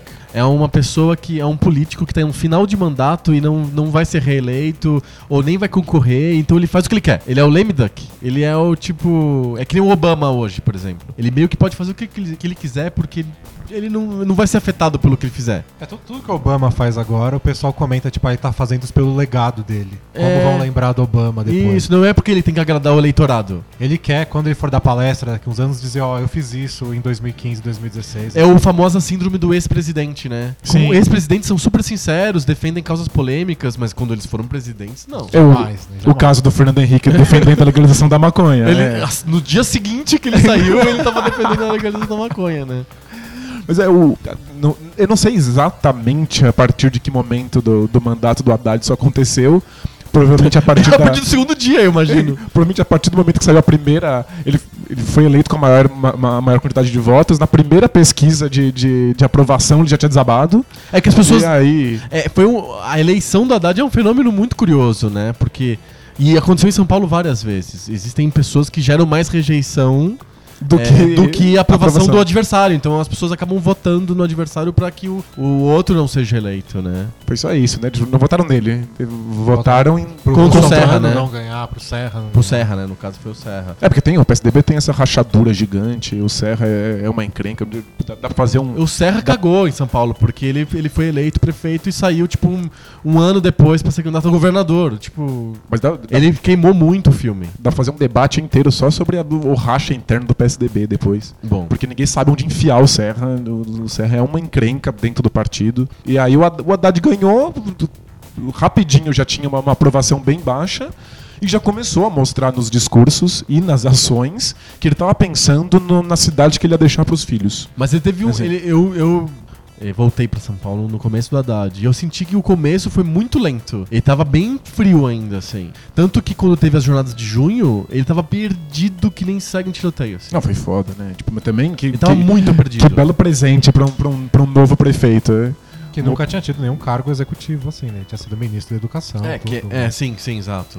E aí você começa em São Paulo, que não deve ser fácil, Nada fácil. e com, com uma bucha dessa. Mas ele, ele- ele, ele já começou fazendo umas coisas muito esquisitas. Lembra que teve um caso, acho que no primeiro ou segundo mês de mandato, em que ele ajudou a pegar uma máfia do- do, Dos fiscais. dos fiscais e legalmente tinha um monte de entraves e burocracias. E aí ele foi lá com o dinheiro do bolso dele e, e alugou um apartamento pra eles conseguirem botar escutas e ouvir Sim. o apartamento do lado. assim, Exato. tipo, muito esquisito. Pra- Então, acho que ele- ele começou meio devagar, tava tentando limpar a casa ou alguma coisa assim. Acho que ele tava tentando entender como ser prefeito de São Paulo. Eu, eu lembro que hoje a gente não fala sobre o assunto, mas eu me lembro que quando ele fez, só se falava sobre isso que foi o corredor do ônibus, as faixas de ônibus. É verdade. Isso foi o assunto do primeiro ano do governo Haddad. É, até começar as ciclovias foram os É, a- corredores né? as de ônibus. ciclovias são a do, do momento agora, mas no começo eram os tais dos corredores de ônibus. Impressionante como que a gente esqueceu esse assunto, Não, né? a- Acho que a, a gente, mas é, ainda tá vivo aí. Tem, Não, tem gente, eu ainda pego tem gente bastante reclamando. táxi, é. E eles não falam mais de corredor de ônibus. Porque o táxi pode Um bom andar no corredor. É. É, que o seu táxi não pudesse andar no corredor, eles Talvez, falariam. é verdade, verdade. É que ele não pode em todos, tem umas regras de, de que horas que ele pode usar o corredor, de cu- se é faixa ou corredor, tem É, diferença. Deu uma briga isso na época. Então, le- legal esse lance do táxi. É porque quando o o Haddad percebeu que não tinha mais futuro, ele estava só pensando num legado, ele começou a, a seguir indicativos técnicos, que é uma coisa que prefeito nenhum segue, especialmente em São Paulo, que tem um núcleo conservador muito forte. É, ele começou a seguir os indicativos técnicos que iam contra a tradição da cidade. Então, o- os especialistas diziam que o ideal era fazer X. Ele fez X. Então, tipo, é, todos os estudiosos de- veem a- alguma aplicação urbanística na, na- na- na Europa que está funcionando, indicam isso para ser feito em São Paulo, o Haddad fez. Ele foi obedecendo os, as in- os indicativos. O- Uma crítica que fazem a ele, que eu até fiquei pensando um pouco, e meio que concordei, embora eu também imagino o lado do Haddad nesse ponto, é que ele tem um. é- Essa característica de ele fazer o que os, o- os estudos indicam. E de ele ser um lame duck desde o primeiro dia de mandato, de ele não tá querendo. Realmente não tá fazendo pra plateia, ele tá fazendo coisas que são bastante impopulares, porque ele acha que são importantes pro legado fa- torna ele um prefeito um pouco autoritário. Ele impõe assim as coisas. Porque ele, eu percebo que na, na cabeça dele, ele talvez esteja. É a única chance dele fazer coisas que ele acredita. Então ele não vai perguntar, ele não vai preparar, ele vai mandar. Fazer a- a, a faixa de ônibus e vai mandar fazer a ciclovia e não vai fazer uma campanha na, na televisão explicando pras pessoas: "Ah, olha, no, daqui a cinco meses a faixa de ônibus. Não, não. Ele fanda fazer a faixa de ônibus. Porque ele é, é uma mistura de angústia por ter que fazer rápido coisas que ele sabe que são impopulares e por uma certeza interna que ele tem que essas coisas são certas. Ele, te- ele tem, um- Aí tem um- isso torna ele um pouco autoritário. tem- tem um Eu, eu percebo isso um pouco também. tem um ponto de vista filosófico que o, o Haddad é um Habermasiano. Ele Certo. é, ele é especialista em Habermas. E, tipo, Parabéns, porque Habermas é uma desgraça, né? É difícil, É né? muito difícil. Mas ele, ele, ele realmente acredita ne- ne- nesse poder da, da, da estrutura do Estado. Ele acha que as coisas todas devem passar por esse canal e elas devem ser decididas por esse canal. É uma das, das minhas críticas e da crítica da, da esquerda mais radical com o Haddad, é que ele vai lá e dentro da, das secretarias ele diz que o sem-teto tem que entrar numa fila e que vão receber em X meses moradia. Pra ele esse é o canal. Os, os- os sem-teto não quiseram esse canal, eles continuam invadindo o prédio, ele bota a polícia e tira os caras. Tipo, o canal é o Estado. Então, tipo, ele, ele realmente pega esses estudos, esses especialistas, coloca no canal do Estado e faz o que é necessário pra cidade. Sim. É isso, é... Ele, se, ele senta lá com a CET, a CET fala, ó, se diminuir a, va- a velocidade da marginal assim assado, vai, vai melhorar o número, vai diminuir no acidente, vai melhorar o fluxo. Então vamos fazer. Sai no, no Estadão que na semana que vem vai diminuir a velocidade. É isso aí, tipo, Não, não tem discussão, não tem é, coisa da Erundina, assim, de chamar a comunidade pra discutir, pra debater. Não tem. Ele acredita Então, mas que o a- Estado é o legitimador do discurso. É isso. Se o- Se o Estado acha que uma coisa é boa, ele vai lá e faz. Eu acho que aí começa o problema de São Paulo ser muito grande. Tipo, como você coloca uma discussão pra cidade inteira? Tipo, como você cria esse, esse canal pra discussão? Quando a discussão acaba? Porque vamos dizer que você consegue um jeito de discutir com a sociedade inteira se querem ou não a ciclovia ou como querem. É consenso, não vai ter. Não O tem. consenso não vai ter jamais. São, são mais de 10 milhões de pessoas, milhares de grupos, cada um defendendo a sua causa. Sim. Quando que você vai chegar né, Em lugar na nenhum. decisão? Nu- nunca e, nu- e não vai chegar em lugar nenhum. Então, eu acho que ah, o, o que ele pulou foi essa etapa e falou, também, então vai colocar e pronto. Sim. Ele é autoritário Ele, ele- nesse ponto ele é autoritário. Mas eu fico pensando, tipo, dá pra não ser e ao mesmo tempo ser produtivo? Eu acho muito difícil, embora na teoria soe como certo. Tipo, você discute com a sociedade, mas. E se o pessoal do centro acha uma coisa, o pessoal do extremo da Zona Leste acha outra? Um Sim. lugar vai ter uma coisa, o outro não vai ter. É isso, né? O- o- aí v- vão os estudos, os estudiosos, os especialistas e, e são legitimados pelo Sim. Estado. Mas tipo, tem que tomar cuidado quando a gente chama o Haddad de autoritário, porque existe um- uma burocracia monstruosa que impede que um cara tire uma ideia da, da orelha Não, e não, aplique claro, ela não, na não, não. cidade. Sim, né? sim, sem dúvida. Tipo, não, não- o Haddad não acorda e fala assim, hum, vou botar a faixa de ônibus e vai lá e pinta ele mesmo, né? Tipo, tem todo um processo, um trâmite bu- burocrático monstruoso. Sem dúvida. É, nesse trâmite burocrático, o Haddad consegue fazer as coisas acontecerem. Apesar do primeiro ano ser um ano mais patinando do que agindo, os anos posteriores foram cheios de ações, assim, do- da, da prefeitura em vários momentos, né? Ações que a gente pode concordar às vezes, pode discordar às vezes, mas foram. É uma prefeitura que realmente faz as coisas, né? E são, são ações super polêmicas. Maioria, Mas- de- maioria A delas. enorme maioria delas, especialmente se a gente pensar no núcleo duro de conservadorismo em São Paulo, mas elas estão ela- elas estão todas em contato com o que vem se fazendo no meio acadêmico em termos de urbanismo.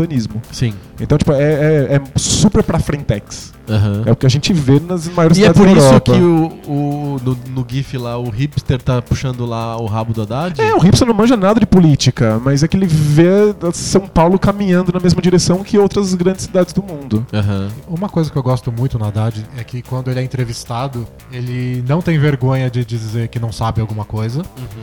E ele explica bastante de como funções são delegadas na prefeitura, especialmente Certo. uma prefeitura desse tamanho. aham. Então, sei lá, no jornal você sempre vê, tipo, ciclovia de Haddad faz isso. Aham. Ciclovia não é do Haddad. Uhum. Mata pessoa. Haddad é assassino. É. Mata velhinhos. Não, mano, eu trabalho na Folha e na Folha mandaram cartas falando que o responsável pelo cara atropelado abaixo do minhocão era o Haddad. É Era mole? o responsável. Então tem várias entrevistas que ele fala, ó, isso eu não sei. Isso quem cuida é a secretaria de, de tal coisa. Ele viu, legal, tipo, não é, ele não sabe. Porque não dá pra saber tudo. Porque Não dá, é se- impossível. Eu vi, eu vi uma entrevista muito boa com ele, do pessoal reclamando por que, que eles não arrumavam os semáforos, não trocavam iluminação. Aí ele respondeu, porque a gente não sabe que quebrou. Não tem como saber que deu pau. Se você não liga e avisa, se não tá passando um carro da CT e olha, tipo, a gente não é onipresente, né? Tipo, tem coisas que você não sabe. Que... E, e pega mal pra um político falar que eu não sei. Ou não consegui resolver. Tá- tá- É essa atitude lame duck dele. É, né? ou eu deleguei pra tal pessoa que talvez possa ser um babaca corrupto, bundão, que mata criancinha. É possível, né? É, e não importa ele mandar embora o cara depois, o cara já fez a merda e a Sim. gestão Haddad que fez aquela merda. Então ele tá muito condenado a não ser reeleito, a não ser que. Então, vocês acham mesmo isso? Eu, eu- eu observando essa polarida- polarização que existe em torno dele, eu acredito que se, se- se ele conseguir chegar no segundo turno, e não é uma, uma hipótese tão maluca assim, porque vai estar cheio de candidatos, então quanto mais candidatos fortes, mais fácil de- é de alguém chegar ao segundo turno. É, p- parece contraditório, mas é isso mesmo, porque é, você vai ter, vai ter o Datena, vai ter o Russomano, vai ter o João Dória, vai ter a Marta Suplicy. Vai ser um circo, assim, a, a eleição do ano que vem. Então, é, não é difícil que o Haddad consiga ter, sei lá, 13% dos votos contra 12, 11, 10, 9, sabe? Tipo, e conseguir ir pro segundo turno. Se for contra o Datena ou contra o Russomano, muita gente que hoje não engole ele direito vai acabar pensando que é melhor um cara assim do que ter o Datena, por exemplo. É possível, mas é que eu- eu- a, a- a minha preocupação nesse ponto é que a Marta Suplicy vai roubar muitos votos, Votos do dele Haddad na periferia. no primeiro turno na periferia. Sem dúvida, ela é muito forte de volta na periferia. Eu tenho minhas dúvidas se realmente ele tão, é tão assim, carta fora do baralho, sabe? Não sei. A reação que eu vejo das pessoas com a Haddad é tão.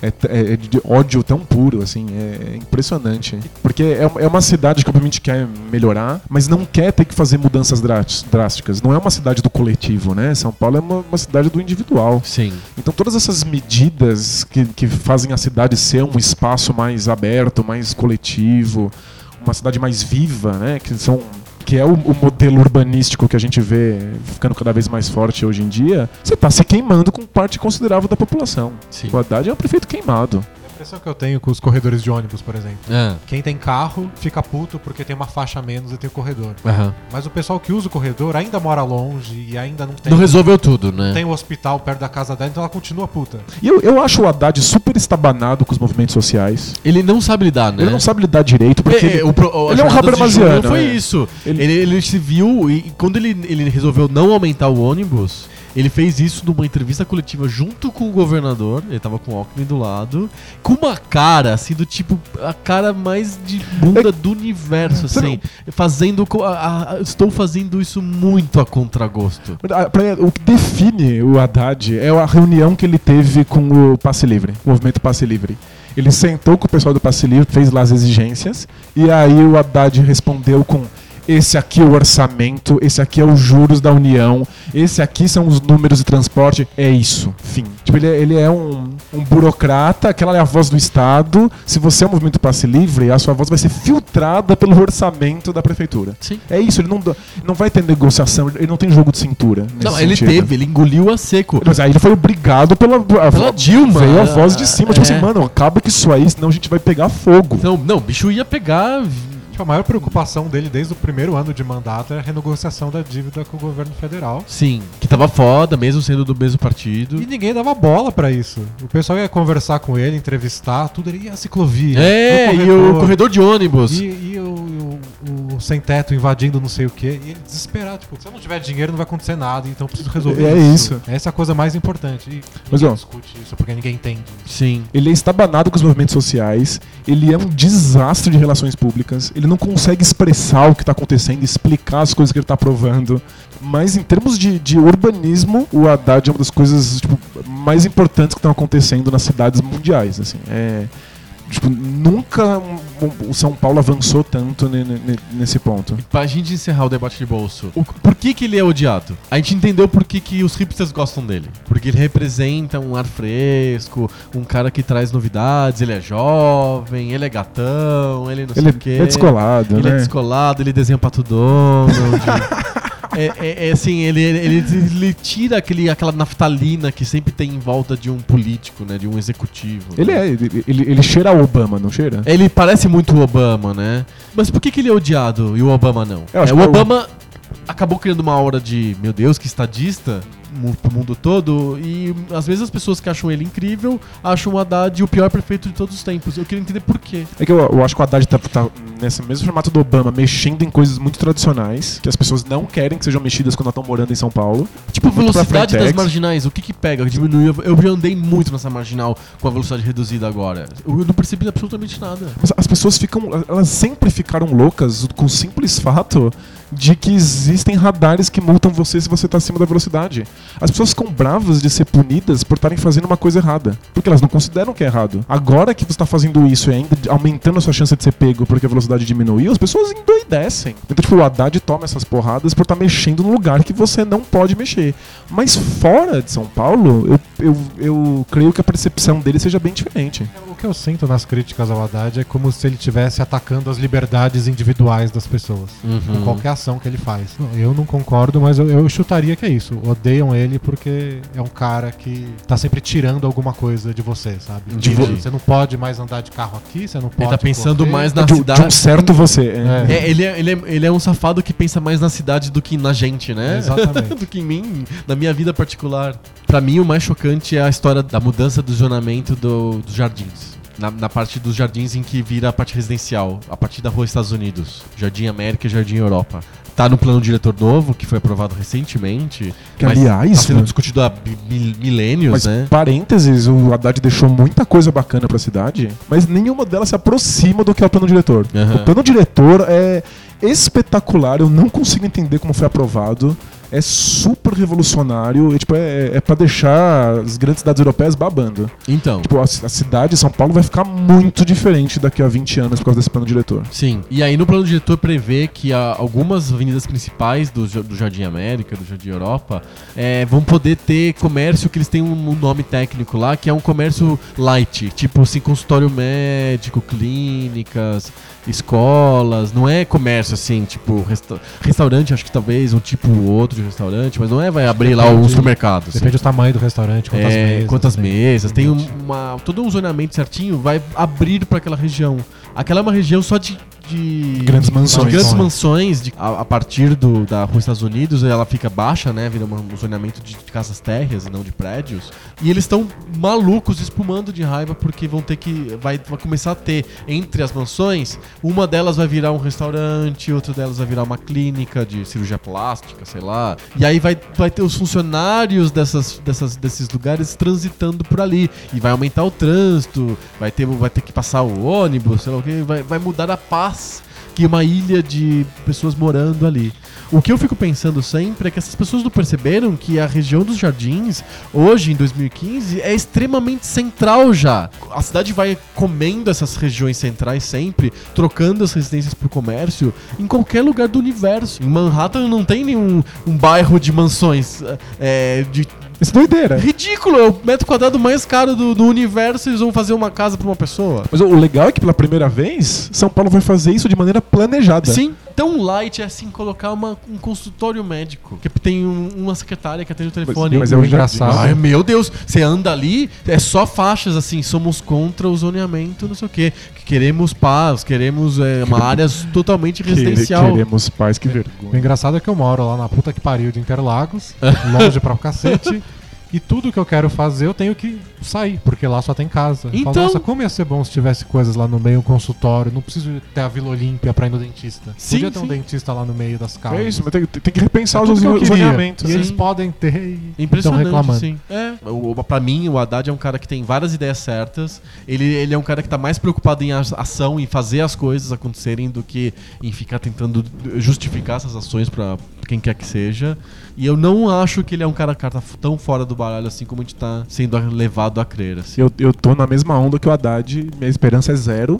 Eu vou só aproveitar o legado aí. é. Torcer pra que ele faça tudo o mais rápido possível. É. Depois ficam xingando ele, ele tá lá dando as aulas dele. Pronto. Tá lá dando aula de Habermas lá na É. PUC, sei lá onde. Bora ler cartinhas? Cartinhas. Cartinhas. Cartinhas. Sabe o que eu falar?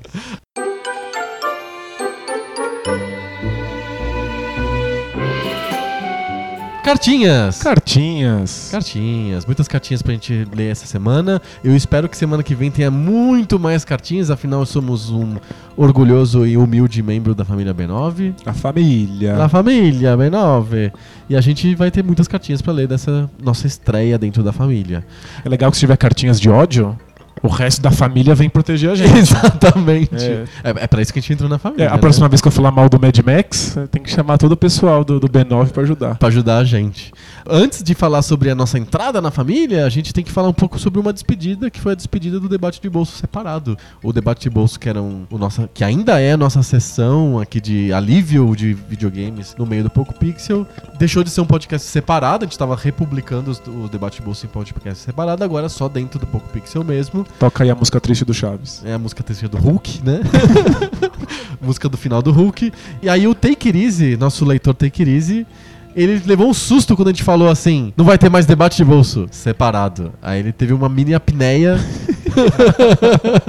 teve um mini ataque cardíaco, e aí ele percebeu que não, era só separado. Então, Take It Easy e todo mundo que tá ouvindo, o debate de bolso continua dentro do Poco Pixel, só não é um podcast separado. É isso aí. Vamos ler mais cartinhas. A gente recebeu uma cartinha muito legal da Jennifer Silva, que chamou a gente de Pixelnautas. Olá, Pixelnautas! Eu gostei. É legal, né? Simpático. A Jennifer tem 26 anos. Vamos lançar um Pixel Nauta de pelúcia? Uma boa. Fazer um Pixelnauta Inflável? inflável, por que não, Gigante, né? É. Colocar na, na- na ponte. Colocar na ponta estaiada um Pixelnauta de- inflável. Até darei uma facada.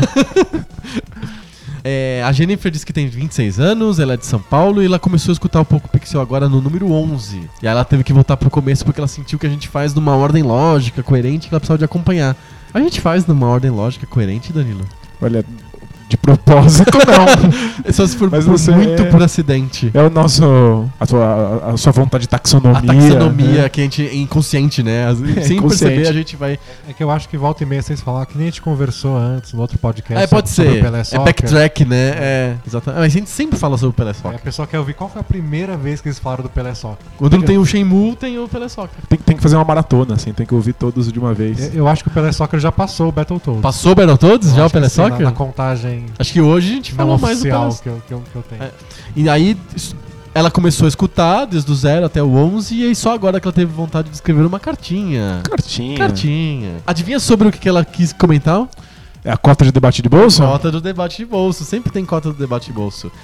Ela escutou o nosso debate de bolso anterior, que foi sobre educação, e a gente comentou muita coisa sobre o currículo e principalmente sobre o vestibular e essa necessidade que a gente tem que ter de ter curso superior.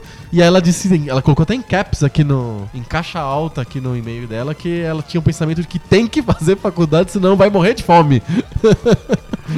É um, é um medo comum. E aí ela entrou na faculdade e percebeu que não era assim. Que ela pode morrer de fome Mesmo mesmo faculdade, formada. É.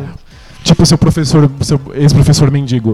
É Aí ela, a Jennifer disse que entrou na faculdade e percebeu que não era bem assim, que a faculdade não ia garantir coisa nenhuma.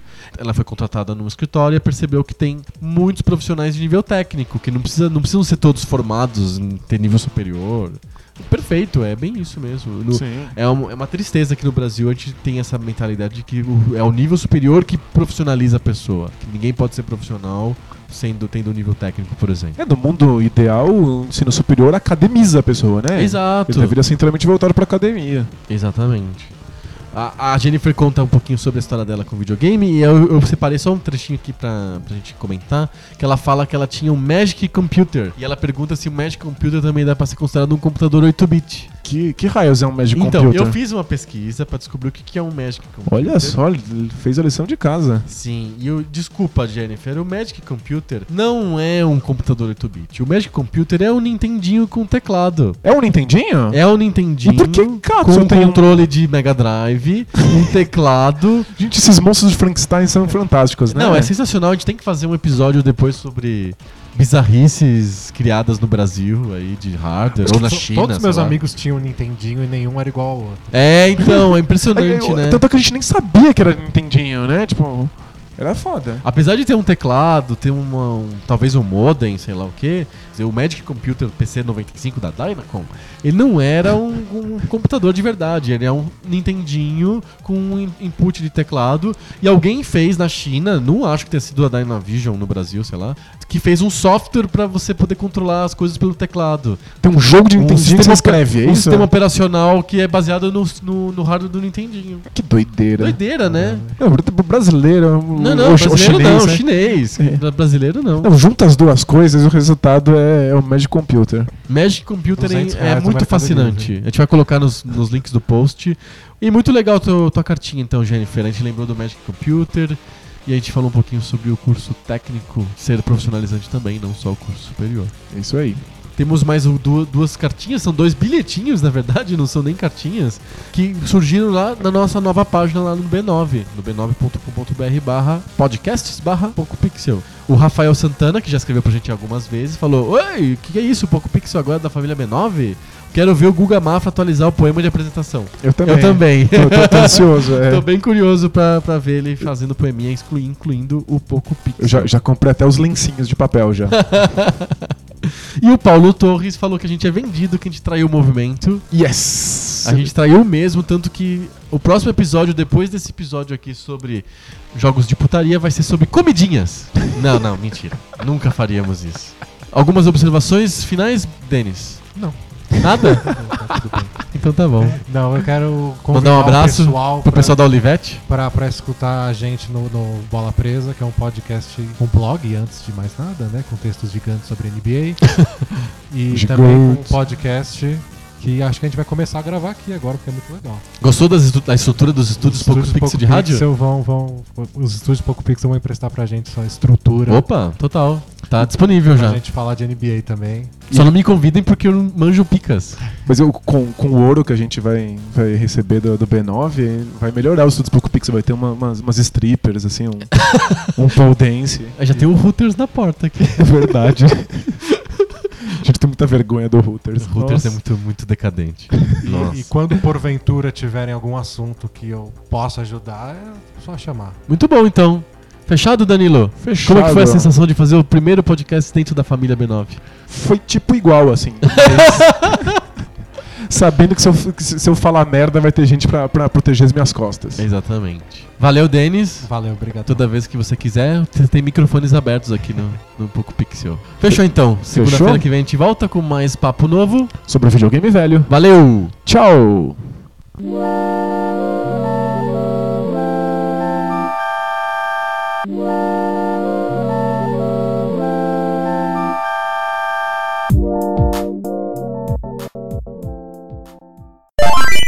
Cara, o update do Java uma hora dessa. Eu investi- Sempre o Java Vamos- tem update desgraçado, Vamos, né? vamos debater sobre o Java? Opinião sobre Java e Flash. É, boa.